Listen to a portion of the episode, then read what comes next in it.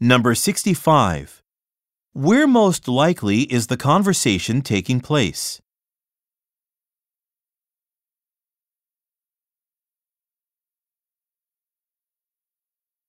Number 66. Look at the graphic. How many crates will the woman probably buy?